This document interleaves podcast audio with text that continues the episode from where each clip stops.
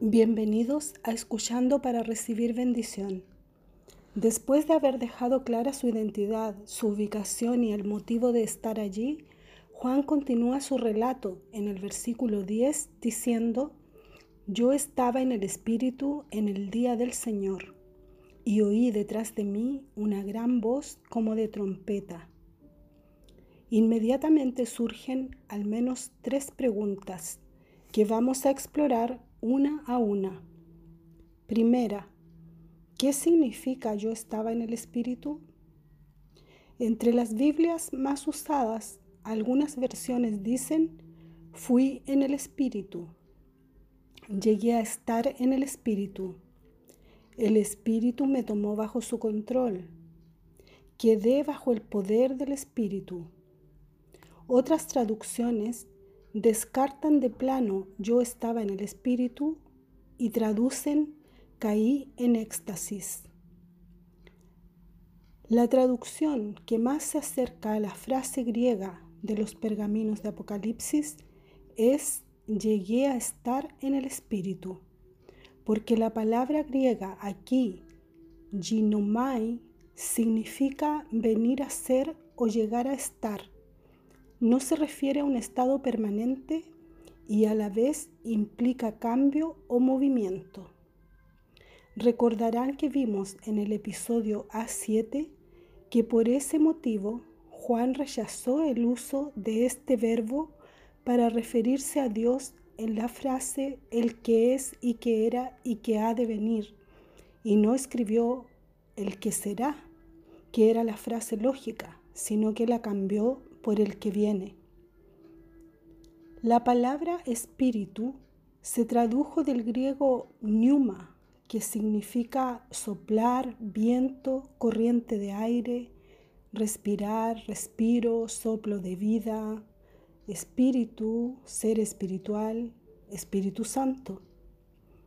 En el episodio A8 mencionamos que en Apocalipsis no aparece ni una sola vez la palabra Espíritu Santo, pero aparece la palabra Espíritu rodeada de alguna característica que señala inequívocamente que Juan se refiere al Espíritu Santo.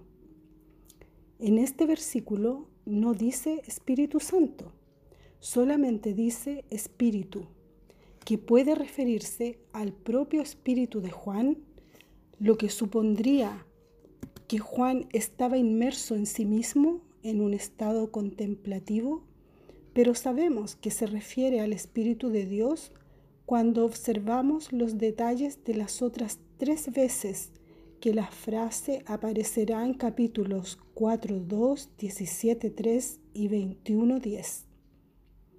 La palabra éxtasis proviene del griego éxtasis, significa quedar fuera de sí, exaltación o arrobamiento. Normalmente quedar fuera de sí, que se expresa mediante este sustantivo, tiene que ver con un acontecimiento desconcertante que le absorbe a uno por completo, tanto que ya no presta atención ni reacciona a lo que ocurre a su alrededor. También se refiere al estado del alma de una persona que desconectada de la realidad que se ve, se enfoca en su interior, tanto que ya no presta atención ni reacciona a lo que ocurre a su alrededor. En algunas religiones creen que alcanzar un estado de éxtasis significa llegar a tener un encuentro místico de unión del alma con alguna divinidad o con la naturaleza. El estado de éxtasis se caracteriza por la suspensión temporal de las funciones corporales, de todos los sentidos y de la mente. Descartamos que Juan haya caído en éxtasis por dos razones. La primera es que en los manuscritos no aparece la palabra éxtasis, que sí aparece en otros acontecimientos relatados en otros libros de la Biblia, por ejemplo, la resurrección de la niña muerta en Marcos 5:42 o una visión en Hechos 10:10. La segunda razón es que Juan tenía al menos sus sentidos y su mente muy consciente, funcionando perfectamente.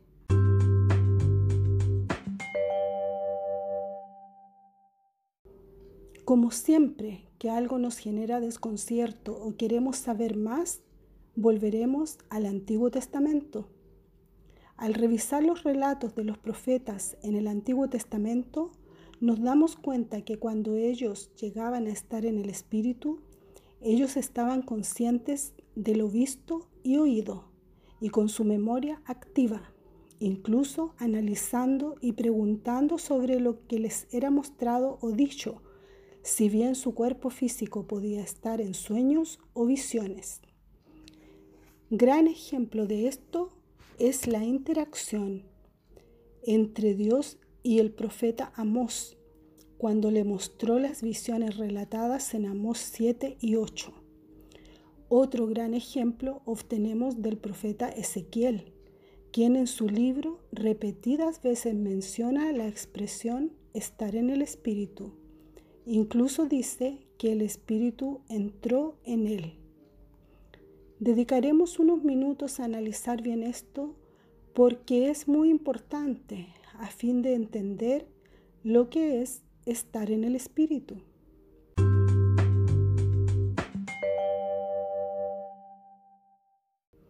Veamos, según el relato del profeta Ezequiel, capítulo 1, verso 28.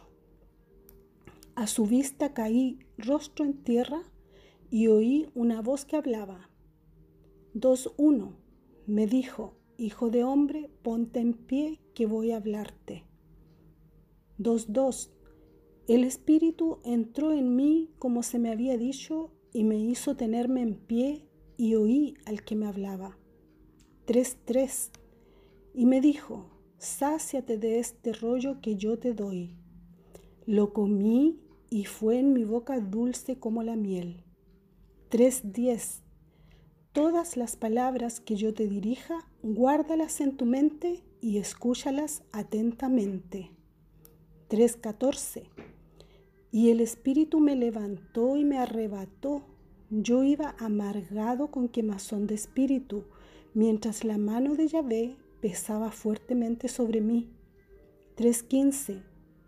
Llegué donde los deportados de Tel Aviv que residían junto al río Kebar era aquí donde ellos residían, y permanecí allí siete días asombrado en medio de ellos.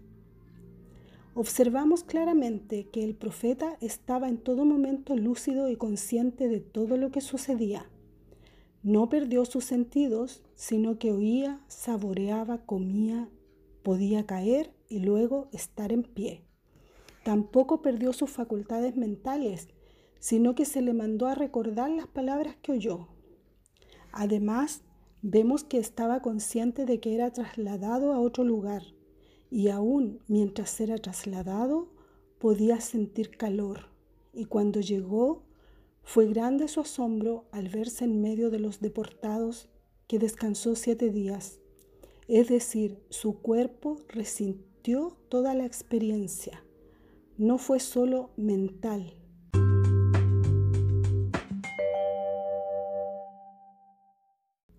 Entonces, estar en el Espíritu involucra también, aunque no en todos los casos, ser movido físicamente de un lugar a otro por la fuerza del Espíritu de Dios. En el caso de Felipe, relatado en Hechos 8, 26 al 40, un ángel le ordenó ir hacia Gaza, donde iba el carruaje del etíope, y después que le hubo bautizado, fue arrebatado por el Espíritu a Azoto, a unos 35 kilómetros, y Felipe seguía totalmente consciente predicando el Evangelio. El apóstol Pablo llega a ver que es posible estar en una comunión tal en el Espíritu que el hombre puede incluso ser trasladado al tercer cielo y al paraíso. Segunda de Corintios 12 del 2 al 4 dice, Conozco a un hombre en Cristo que hace 14 años, si en el cuerpo no lo sé, si fuera del cuerpo no lo sé, Dios lo sabe, fue arrebatado hasta el tercer cielo, y conozco al tal hombre, si en el cuerpo o fuera del cuerpo, no lo sé, Dios lo sabe, que fue arrebatado al paraíso, donde oyó palabras inefables que no les dado al hombre expresar. Aquí se confirma el estado de conciencia y memoria sobre lo visto y oído y la instrucción de no revelar, aunque el apóstol no sabe si se trasladó en su cuerpo o en su mente. Importante también recordar que el apóstol Pablo decía, ya no vivo yo, mas Cristo vive en mí. Esto nos confirma que vivía en una comunión espiritual tan íntima que es un factor determinante para estar en el Espíritu. En sus cartas, Pablo menciona más de 80 veces estar en Cristo o estar en el Espíritu. Teniendo lo anterior en cuenta, nos acercamos a descubrir lo que Juan describe como estaba en el Espíritu y podríamos definirlo como el estado de completa comunión con Dios en el máximo nivel de adoración, reconociendo su señorío y sometiéndose en espíritu, alma y cuerpo a Dios, totalmente muerto a la carne y vivo al espíritu. Juan llegó a estar en el espíritu y hoy conocemos todo lo que vio y oyó, gracias a que lo escribió en este maravilloso libro de Apocalipsis. Bendiciones, hasta el próximo episodio.